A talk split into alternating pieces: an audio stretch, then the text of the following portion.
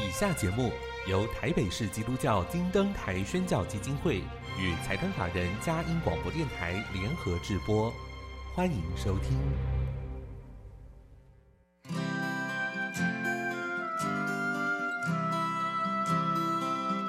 在现代紧凑的生活节奏里，以爱建立和谐的家庭生活，以喜乐专业的态度投入服务。一起营造你我的美丽人生，成为一个快乐又丰富的译文生活家。译文生活家。本节目是由林森南路礼拜堂社团法人中华民国合家欢协会、佳音广播电台联合制作，欧灵静主持。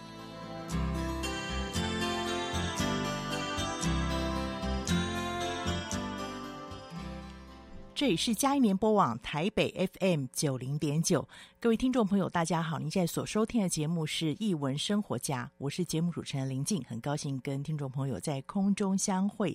节目开始一样，跟您分享一个展览的讯息：正在国父纪念馆展出的二零二二大地情缘罗正贤水墨创作展哦，正在很非常难得。它其实从一月二十二号就展出，到四月五号截止。曾任台湾艺术大学美术系的主任，美术学院的院长，从事艺术教育超过半个世纪。这次在国父纪念馆展出《二零二二大地情缘》的作品哦，它涵盖了罗老师五十多年创作的刻痕，可以窥见艺术家如何将人生境遇转成笔下开阔又细致的这种山水境界，非常难得的机会，推荐给您。《二零二二大地情缘》罗正贤水墨创作展，从一月二十。二号到四月五号，在国父纪念馆二楼展出，欢迎阖家共赏。那今天又到了我们空中中藏书阁好书分享的时间，是哪一个优质出版社来介绍出版品呢？音乐过后开始我们的访问。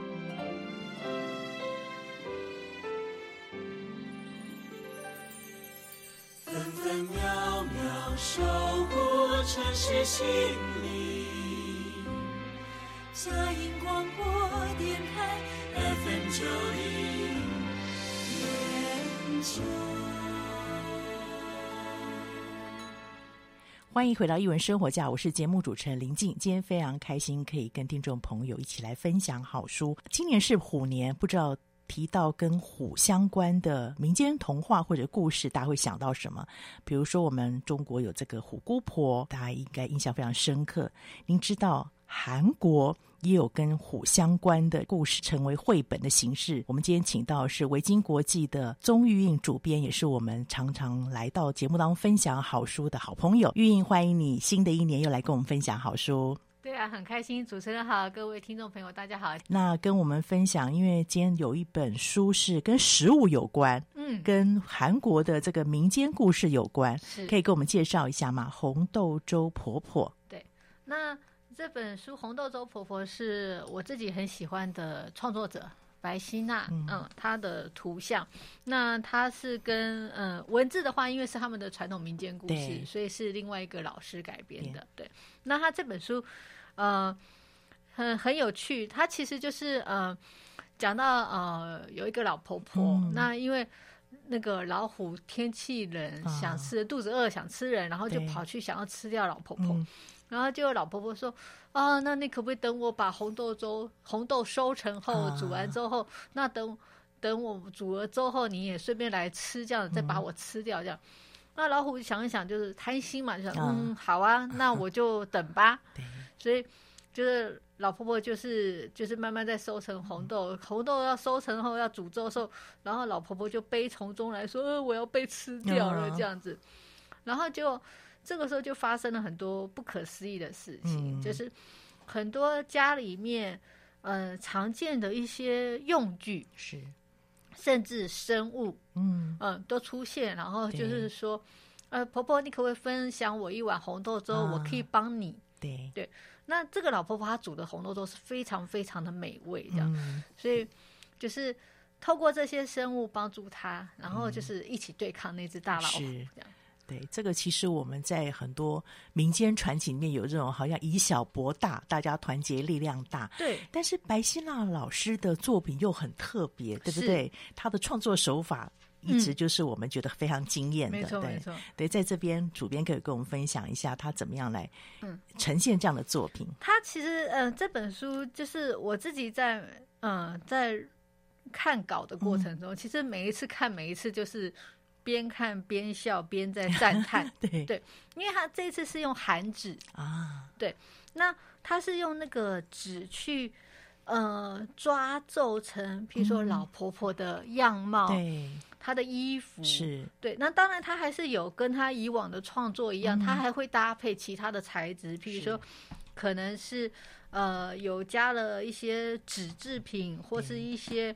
木制品，嗯、呃，譬如说那个扫帚啊，那些对，但是，呃，我觉得他选的选的材质非常好，嗯，因为，呃，老婆婆她脸上的皱皱纹，对，纹路就是感觉栩栩如生，嗯、看着她反而就是会让我想到我奶奶以前，就是，对对对，因为我我嗯、呃、小时候跟奶奶生活在一起嘛。嗯然后我就觉得，哎，真的就是老人家就是这样子，那个感觉，那个肌肤的那个纹皱纹，然后那个眼部的表情，对不对？对。然后另外就是他在做处理那个毛发的地方，嗯、我在想他可能是有点用类似那种棉絮的去把它弄出来的那种感觉，是丝丝的这样撕开来这样，是是。所以会觉得栩栩如生，嗯、然后像那个老虎的那个感觉也是。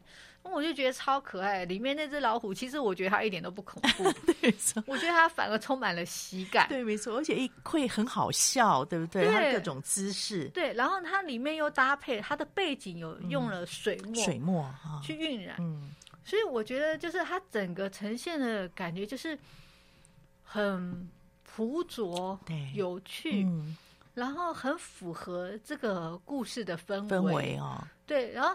会不知不觉看着他的图像，你就是好像掉入了那个时光隧道，是。去嗯，好像去一起经历的一个传统的传说的民间故事，对对对对对。其实我觉得非常难得，我们台湾华人也有好多民间故事，对不对？其实如果以这个为取材，就会成为很好的特色。我觉得他这边非常成功哦。刚才主编有讲到，他运用这个韩纸，韩国的纸本身就是他们民俗的传统嘛，加了手艺的那个捏塑，还有有一些小物件，加上那个水墨也是古朴的部分啊、哦，这个部分对。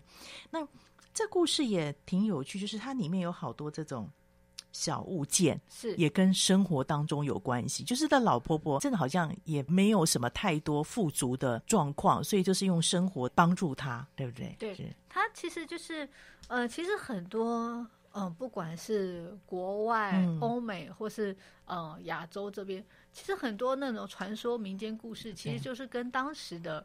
发展或是刚刚当时的文化是有关系，是、嗯。譬如说，像以这本书来说，《红豆粥婆婆》，它里面出现了很多农具。嗯，那以往就是社会、哦、农业社会，农业社会。是。对，所以它才会出现这么多农具出现。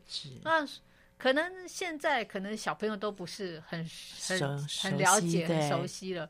可能我们有时候可能去呃乡下玩，有个什么农村体验，啊、你才会有机会接触到、啊。那其实可以透过这个，也我觉得可以去认识一下，然后了解一下，哎，以前的人他们是怎么样，怎么倒马吉，怎么去做马吉，或是他们怎么去去收割那个稻谷。嗯，嗯，然后它里面我觉得最有趣是它里面很多那种撞声词啊。嗯，有发现了，对，翻译也很厉害。对对对，这个叔叔也把它翻译出来了。对，其实他呃翻译这本书，我觉得花了蛮多应该是时间。嗯、对，因为他那个撞声词，我自己是觉得很有趣。嗯，因为就是每次在看稿的时候，我都会就是在默念默念。然后我就觉得哇，好适合说故事，真的。而且就是他那个音节，因为其实有时候他是会牵涉到音节，哦、就是韵律，韵律，就是我觉得那个。哦，图画书很适合朗读，就是这样。嗯、那你会因为它的韵律跟音节，然后让你增加整本书的趣味。嗯，对，所以我觉得这本书超适合。对，我觉得这本书是一个很适合，呃，不仅是视觉上面让你惊艳，那个听觉上面也是有很大的一个享受，因为很多撞声词，而且那个节奏性，这个部分真的翻译的功力也很重要，对不对？对，在这个部分，就是我觉得是需要。呃，功力当然也是需要用心，嗯、对对对，对就我觉得他很用心。然后另外就是，他其实里面就是，呃，我觉得跟很多，譬如说我们一般跟小朋友常常在讲故事，嗯，呃、他会有一些重复性的情节跟就是话话语，对。那我觉得他就非常适合跟小朋友去做这种对。就是说故事的练习，这样我觉得小朋友会觉得很有趣。对，因为那个重复性让孩子有安全感，是有熟悉感，但重复当中又有变化，就有它的趣味在里面。嗯、而且刚刚这里面的东西，我发现说，对我有些孩子可能已经脱离那个时代很久了，哦，可以再重新回溯，对不对？说、嗯、不定因为看这书之后，再去问问看阿公阿妈，如果还在世的话，然后或者是去了解他们的一些以前农业社会时候。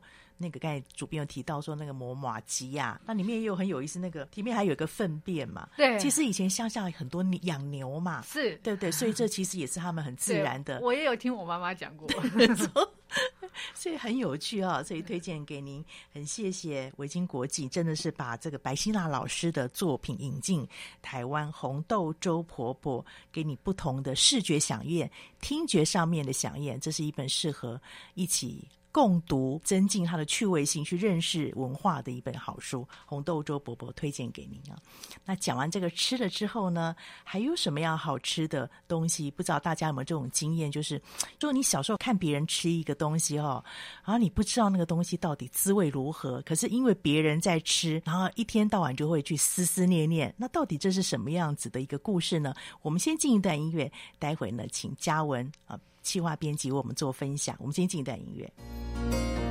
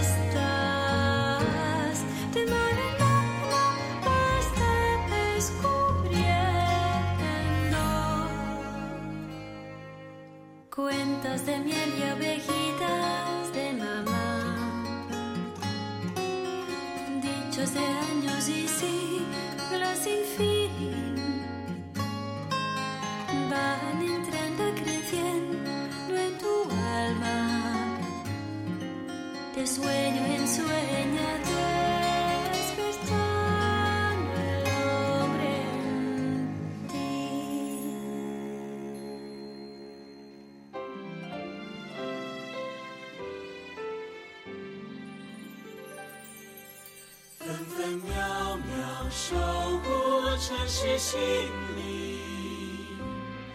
佳音广播电台 FM 九零点九。欢迎回到《一文生活家》，我是节目主持人林静。今天非常荣幸，请到了维京国际的主编跟企划编辑一起来分享好书。刚刚玉印主编我们分享了红豆粥婆婆。那既然有吃的食物，我们接下来还有一本跟食物有关的，要请翁嘉文来为我们做分享。好想好想吃气死棒，这是一个什么样的故事？这个先说它的作者好了，这个的作绘者是那个长谷川义史老师。那呃，其实我们维京也出版了许多老师的书籍。嗯、这个故事是老师小时候真实发生的故事，所以就是在看故事，就是在看故事的时候，就有那种又保有童趣感，嗯、然后又觉得啊，很贴近那个孩子的那个、哦、那个嗯、呃、想要的那个情绪，跟他的那个整个整个孩子有的一个、嗯、一个状态这样子。那我简单的先介绍一下这个故事的内容。嗯、小男这个小男孩他真的好想好想要吃 cheese 棒。他说那个 cheese 棒啊，就是那个藤井家的阿良啊，总是会拿着拿在手上吃那个从肉店买来的那个 cheese 棒，嗯、也是他朝思暮想的 cheese 棒。今天呢、啊，他终于忍不住，他一定要开口拜托妈妈买那个 cheese 棒给他吃。对，然后这个故事呢，就是顺着这样就是下去，最后这个小男孩有顺利吃到气死棒吗？对，这个让大家去看一看。对，对但是很有意思，在强调那个想要那个欲望的时候，那个图像好有意思。刚才嘉文有跟我们分享，对不对？对，这个图像就是啊、呃，我觉得他在图像是用了比较多水彩晕染的方式，在这一本书就是的的画面呈现上，嗯、你可以看到，我觉得。呃，刚才在主持人也有提到，他说他觉得老师在画这个小男孩的眼神跟表情的时候，特别的活灵活 现。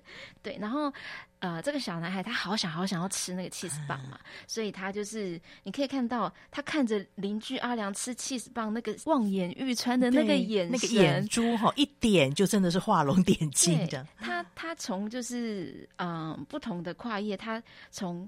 旁边看，从、嗯、后面看，从由下往上看。那个邻居吃的那个起司棒，啊、然后我觉得他在老师在颜色的呈现也非常好，就是他的整个跨页，他背景一共用了两次的红色，嗯、那他都是用在就是这个主角就是情绪呈现比较极致的两个跨页的时候，比如说最想要吃那个起司棒，由下往上看的那、啊、那一页眼神的时候，对。很有趣，那最后那个哭给妈妈看，对不对？这会发现这很多孩子的表情，就是当小孩想要跟妈妈就是。要求要买某个东西的时候，嗯、就是免不了会想要演一下，是是，对。然后在那个画面当中，那个小朋友那个流泪跑掉的那个姿态，呈现的非常非常的如实。对、嗯、对，对我觉得有时候也蛮有意思。这里面不单单让我们看到小孩子的心情哦，嗯、那个起伏，还有大人所扮演的角色。对对，妈妈在这样事情上，她怎么去处理，也很有智慧的。对，我觉得我一直觉得妈妈是是嗯。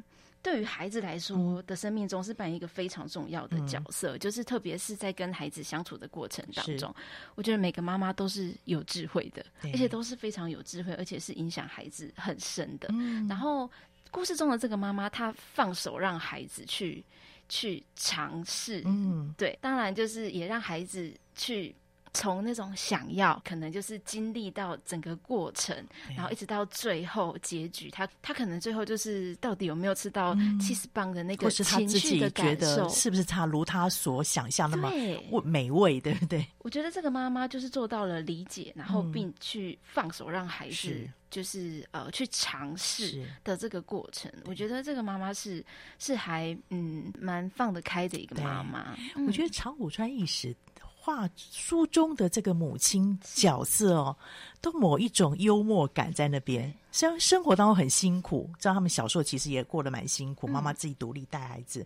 可是你从他故事里面发现，说这妈妈很有意思，她就是不去干涉孩子，但是她会在一个关键点上。去好像点了一下孩子啊，从那个书上面都可以感受得到，蛮有意思。那最后是我觉得蛮爆笑的？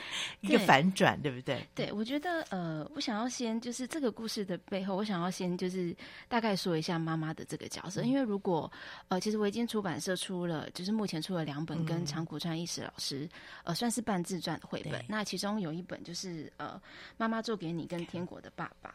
那如果读者有看过这两本书，其实就可以知道长谷川老师。的妈妈的个性，对，就是我我自己看这两本就是战记式的绘本，我可以感觉到长谷川老师妈妈的个性是有点活泼，又有点俏皮，对，调皮调皮的，对，所以这样子俏皮的个性，我相信就是呃，也也带入在这个故事当中。那当然，就像刚才主持人有提到的，就是这个也影响着这个故事的结尾，这个结尾就是会心一笑，对。所以有时候我们扮演什么样的角色，其实会影响到孩子一生。嗯、我想长谷川先生后来能够创作这么多绘本，有这么多的能量，对孩子的观察，对孩子里面那种包容，我觉得妈妈的影响是非常大的。好，把它养大。很谢谢维京国际继续我们引进了长谷川先生的好书，好想好想吃起司棒，这是我们曾经有的经验哦，不单是在孩子身上。对，那接下来呢？讲完吃的食物之后，要来看一看这个穿的部分。我们今天好像跟十一住行都有关系。真的 对，那主编呢带来一本蛮特别，而且这本书是得奖的作品，对不对？对，就是一百件洋装，它是纽伯瑞银牌奖的作品。可以给我们介绍一下纽伯瑞吗？大概是一个什么样子的奖项？纽伯瑞它其实是呃。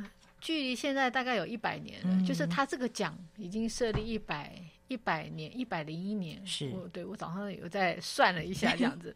然后他其实是美国图书馆协会他们设立，然后是全世界第一个跟儿童文学奖有关的，有关系的，对，对没错。那主要是纪念一个英国的英国的出版商，对对，对，纽伯瑞，纽伯瑞，对对，这非常不容易。然后他自己好像是这个奖项也很需要呃评选嘛，对，对是美国的图书馆，图书馆，然后他们是美国的居民，嗯、对不对？对，居民作者必须美国居民，对，必须。但是他其实内容就是他评选出来的这么多年下来，其实都蛮多元的，嗯、对，而且我觉得都会跟一些。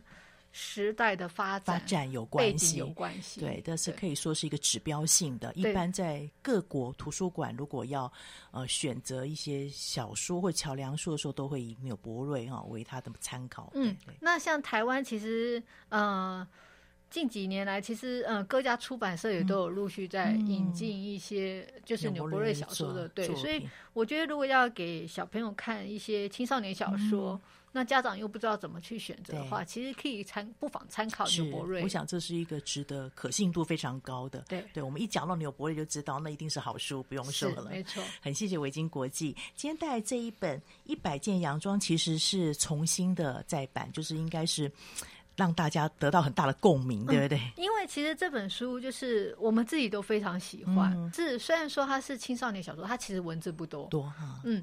然后它英文字也大概才七千多个字，嗯，所以我们这本书在制作的时候跟其他的小说处理的不太一样，嗯，是我们把它的文本英文文本有同步放，所以这这本是中英双语，双语的，OK 对 OK。然后另外我们有找呃外国人录制音档，嗯，所以呃扫描 QR code 就可以直接听到英文的朗读，哦，对，因为它的文本其实。不难，但是很美，很美啊、哦！对，然后他的故事就是，虽然这么多年，一九四五年的作品、嗯，可是你放在现代读，你一点都不会觉得过时。对。对，因为它其实就是讲，嗯，校园校有点讲到校园霸凌，然后还有就是人际关系。关系的互动。对，对那他就是讲到说，小女孩汪达嘛、嗯，那他可能就是家境比较没有那么好，嗯、然后可能不像大家每天都穿着。漂亮的衣服上学，是。其他同学可能有的时候偶尔就是，可能大家家境都没有特别好，嗯、只是偶尔会有一些新衣服来，然后其他人就会讨论，然后会一起分享羡慕这样、嗯。那有一次他就在那个大家聚集的呃场合，嗯、就是在讨论新衣服，某一个人穿新衣服场合说：“我有一百件洋装、啊，就整整齐齐挂在我的衣橱里。嗯”然后大家就会觉得说：“哎。”你怎么可能会有一百件？对，你平常就都 always 穿这一件，对，然后就会忍不住用这件这、嗯、这个事情来笑他。是。对，那我觉得可能他们也不觉得这是霸凌，嗯、对，因为觉得他先说谎。是，可是殊不知他是真的有一百件洋装、嗯，只是这一百件洋装是怎么样的方式，我觉得可以让读者来看。看那他这里面其实有提到了一点，就是呃。其中有一个女孩子，就是可能带头在讲，嗯，一百斤啊，你怎么可能一百斤啊？这个她是孩子王。对。那旁边有一个女孩子是，她虽然觉得这件事不对，嗯，可是她不敢出声。是。其实我觉得很像我们现在对孩子会有这种校园中发生的事，就是我万一出生了，会不会下一个被嘲笑的人就是我了？对。所以他虽然觉得这件事不对。但是他不敢讲，嗯，对，那是这一次重新让他在上市，我们里面有请柯倩华老师，嗯，帮我们写了一篇导读，嗯，就是放在版权页，也是 QR code 可以扫描。我觉得柯老师那篇文章写的非常好，嗯，就是他其实就是谈到成长这件事情，嗯。有时候我们觉得有些事情，呃，我们觉得这是不对的，必须要去制止的，但是其实。做这些事情有时候是必须要付出代价的，对对。你可能知道说，呃，我必须去做，嗯，可是当我做了这件事情后，可能我会跟里面的那个不敢出声的小女孩一样，嗯，可能后来变得被欺负的是我，对，被嘲笑是我，嗯，然后我可能变得没有朋友，嗯，对。那我要不要去做这件事情？然后，然后柯老师就有提到这件事情，嗯，然后他说，呃，青少年小说里面很多其实就是描述人性。我们在怎么样从这些书里面去探讨人性，嗯、然后去经历这些事情，也让自己成长。是，嗯，我觉得是一本好的青少年小说非常重要的事情。就是让我们可以先预备未来。对，为这些孩子来讲，他可能不见得生命会经历到这件事情，但是故事会。带领他先去遇到这样的情况，他可以先做预备，为他人生做。然后我们其实可以透过这些东西去跟孩子做一些讨论。对，对，那呃，也跟主持人讲的一样，就是他可能可以有一些预备。预备。那当他未来可能有碰到类似问题的时候，嗯、他自己可以去想想看，他可以怎么去面对这件事情，怎么去处理这件事情，对，做一个合适的选择，对不对？对，对，很谢谢维京这么用心哦。一百件洋装，再一次推荐纽伯瑞得奖的作品，嗯，一定就是值得大家来阅读的，真的非常值得，值得，而且可以扫 QR code，有这个英文的呃朗读，还有柯倩华老师的导读，没错没错，非常难得的机会推荐给大家。好，那谢谢两位的分享，我们先进一段音乐，等一下再看看还有什么样的好书。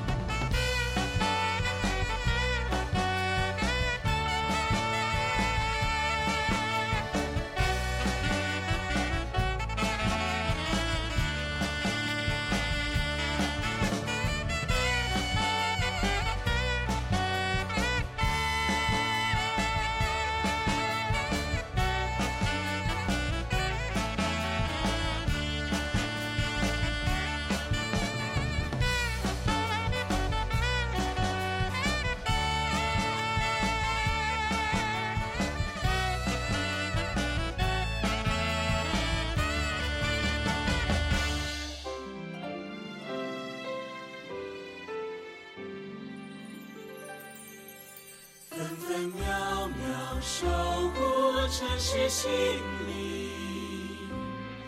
佳音广播电台 FM 九零九。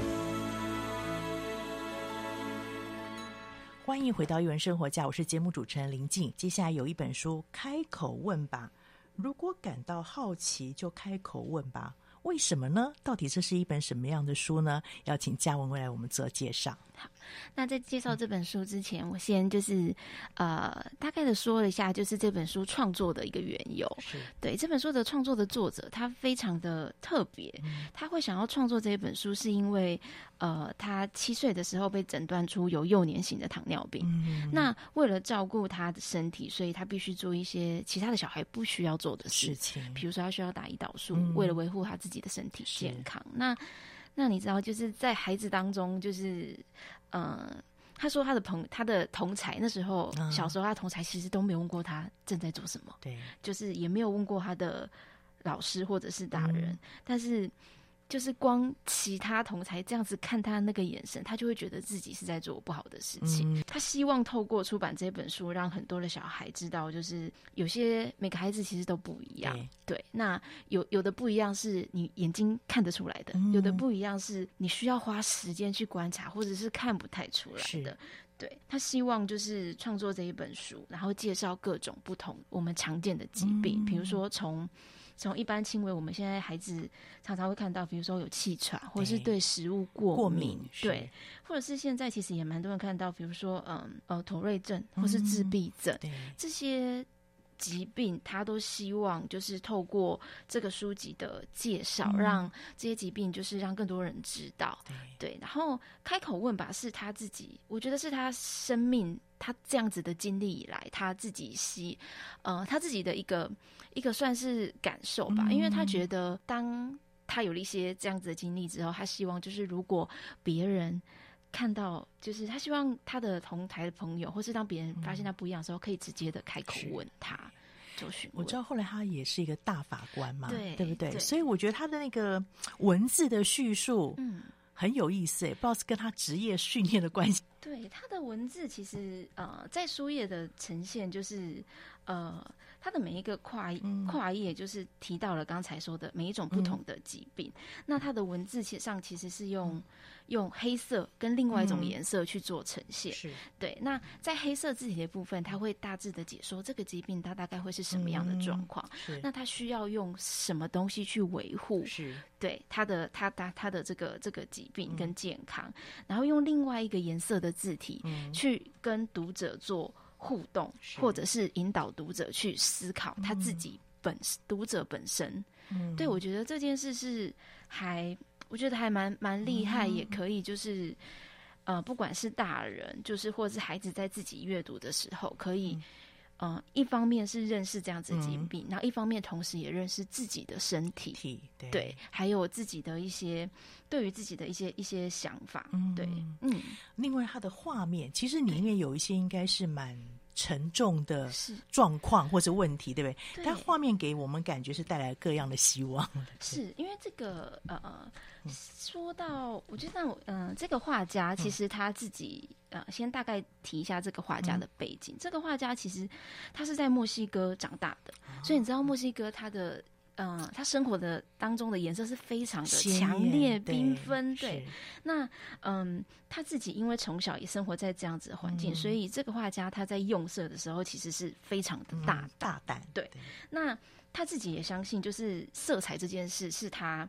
他的呃，表达他的身份或是一个传统的呈现。嗯、是，可是这个画家其实他在呃台湾有出版另外一个作品，嗯、那那个作品他的用色就比较比较能够感受得出它原本那个鲜艳的感觉。嗯、可是呃，在这个文本上，你可以感觉到呃，它的用色其实是鲜明，但是却带有一种温暖跟柔和，嗯、是，然后又充满了活力。没错，就像主持人刚才提到，虽然他介绍了很多疾病，那这个故事它。呃，我觉得这个作者他很厉害的地方是，嗯、呃，回到文字的部分，嗯、他是用一个花园，对，就是他，呃，他正在这个主角正在和朋朋友一起种植，嗯、然后一座花园为开头，那每个花都是不一样的，嗯、对，因为每个花它栽种的方式对不一样嘛，那这个其实就延伸到。就跟每个孩子都不同一样。我觉得他讲很好，有的花好像需要比较多的阳光或养分，有的就不能够晒到太多的太阳。对，那对待孩子也是这样啊，是不能够用一套方法。对，对，就是嗯，就是每有有，就是每个人都像刚才提到，嗯、就是差异很多，每个人都是独特的。嗯、是对，那也需要被了解。没错，嗯，我觉得他这里面也蛮有意思，就是孩子在讲的时候，其实也。包含了孩子提出自己对自己的一些醒察，看到自己的一些特色。比如说，我这边提到的，翻到是有一个好像是写读障碍，对不对？读写障碍的人，所以他可能独自阅读非常辛苦，他不要比更多人更多花更多的时间来做这个阅读的练习。可是呢，他说到他会用怎么样？他好像对图像是他自己的一个优势，是对。所以如果孩子能够。知道、认识、面对自己的软弱，可是也能够看到自己的亮点。嗯、我觉得这个孩子是一个非常健康的孩子。是，就是我觉得他在文字上也是呈现一个很比较正向的传递。我、嗯、我觉得这本书就是当你在阅读的时候，你知道这些疾病，你认识它，嗯、那在这个过程当中，就是你又感受到希望跟、嗯、跟不是这么这么绝望的去去的那个感受。是，我觉得这是这个作者很。很厉害的地方，地方哦，嗯、文字的功力跟他逻辑是非常清楚的。对对，主编在过去这么多的编辑当中，应该有类似啊，比如说对孩子各种不同特殊性的呃这样子的文本在。那这本书呢，在你所编辑过程当中，你觉得有什么样的特殊性？嗯，我我自己觉得，就是第一个是，就刚刚您有提到，就是。呃，不晓得是不是因为职业的关系，它的逻辑性很强。很强。对，我觉得他在说故事的这个部分，嗯、逻辑性真的很强。嗯、而且，嗯、呃，就像刚刚主持人其实也有点到，就是他在文字里面，譬如说每一个介绍里面，他可能都提到自己可能有某某些问题，嗯、对，但是他并不因此觉得嗯、呃、丧志，或者是觉得没有希望，是，他反而可以透过别的方式。嗯再去接触这个世界，嗯、去探索这个世界，世界是对，然后反而会因为这样，然后再丢出一个问题来，嗯、然后引出再下一个。对，那另外就是还有它的图像，嗯，嗯，就是以往可能我们接触的，呃，我以前在处理的几本类似这种主题的绘本，嗯、我觉得这本是图像最强烈的。对，它的色彩就很缤纷。是，然后我如果没记错的话，我记得他的画家其实本身好像小时候也是有气喘。哦，对，所以他里面画的那个有一个小朋友在小男生在拿画画画的时候，他其实手中握的是支气管扩张剂。啊，有有看到了，对。对，其实就是画家小时候。是，对，所以他其实这个这个这本书，不管是作者或画者，其实小时候可能都有多多少少有一样这样的。情况，对，像我小时候也是气喘，嗯、所以常常上体育课跑一跑步我就喘起来了，嗯、然后就是学校就要马上通知我妈妈把我带回去这样子，嗯、所以我我还蛮能理解这样子，嗯、就是嗯，大家可能也不是说怕你或是讨厌你，而是觉得说，哎，你怎么了？怎么前一秒可能好好的，嗯、后一秒就好像。出状况了，对对对对对对对。然后因为大家不知道怎么回事，就会慌了一团这样子。所以像我记得我小时候好像也是直接跟人家讲，我就是气喘。嗯，对对对，就是对我我我可以理解，就是做画者的心情，就是你不妨直接就开口问吧，是不要用异样的眼光看。对对对。那其实这样对于本人来说也是个好的，因为我可以让你了解我，是理解我嘛。那你也可以。可以知道我的状况，状况对对，我觉得这是互相的。对，因为我们有时候孩子小时候被教导是不要问，对不对？对小孩子嘴巴闭嘴，对对对。可是他这边提出来是你就是有疑惑去问，其实对自己得到一个释怀，对别人来讲也不会造成误解。是，嘉文应该很多，因为你在做这个企划过程，一定有很多这个推广嘛。大家的反应呢？这本书，呃，这本书其实我们一刚开始出版的时候，其实有一些些担心。当初在选书的时候，其实我跟主编有这本书，我们是犹豫了一阵子。我记得那时候主编还问我说：“就是你觉得这一本书就是出版怎么样？”那时候我记得，因为我自己的舅舅是小儿麻痹，然后我妈妈是呃小学的时候，我妈妈是背我舅舅。上学的，嗯对，然后上楼梯，然后我就会觉得，我觉得有些疾病是需要被大家知道，然后被大家认识，嗯然后大家才会。就是更能够才能够用有同理这件事，我觉得这本书的文字上面，还有他也提到了，就是人际关系这件事。是。对，我觉得人际关系这件事，就是在现在的社会当中，嗯。因为现在的社会形态的关系，所以我觉得很需要。因为现在的小朋友都生的少嘛，其实他呃大多都只有一个，那其实没有兄弟姐妹，那就是也也少了跟很多人互动的这个机会。那还有再加上现在网络的发达，其实人跟人之间互动不需要见面。嗯，对对，所以其实我知道是透透过一个荧幕嘛，嗯所以当孩子在要融入团体过程，就是跟人家互动的时候，那个关系会是这个互动跟人际关系会是非常重要的一个能力。那那我觉得在这样子的。就是你透过这本书，然后在这样子的因素下，对于你要刚开始认识一个人的时候，嗯、就是如果你有一个观念是你了解每个人都不一样的话，那其实是一个很关键也很需要的的一个想法。是对，所以其实，在跟就是呃我们在跟通路爆品在提到这本书的时候，其实其实我们发现，就是对于这样子的书籍，嗯、其实通路是蛮喜欢的，读者也是，我觉得也需要，很需要。对，因为有时候刚才嘉文提到那个人际关系，嗯、其实需要同理，但是同理不是同情，对。对不对？是站在一个同样的立场上去了解他的一些需求。那你要怎么去了解？你就开口问吧。对，我觉得真的是同理，不是同情。对，因为像。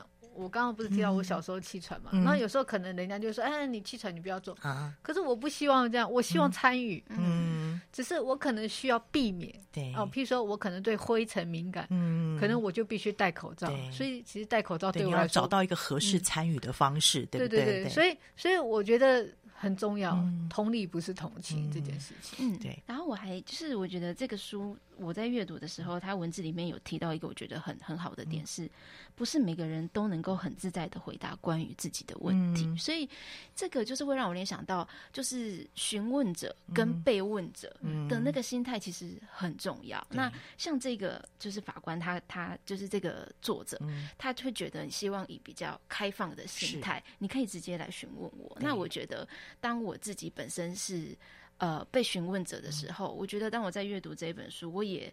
或许也可以，就是改变一下自己的心态，说是不是我也可以用比较开放的心态去回答别人的问题？因为有的时候真的是不是每个人都很能够很自在的表达自己的的状态。对，所以你也有权利用你合适的方式回答。其实也在整理自己啦，这是对双方都是一个很好的互动方式。对，很谢谢两位今天带来这么多精彩的好书，开口问吧。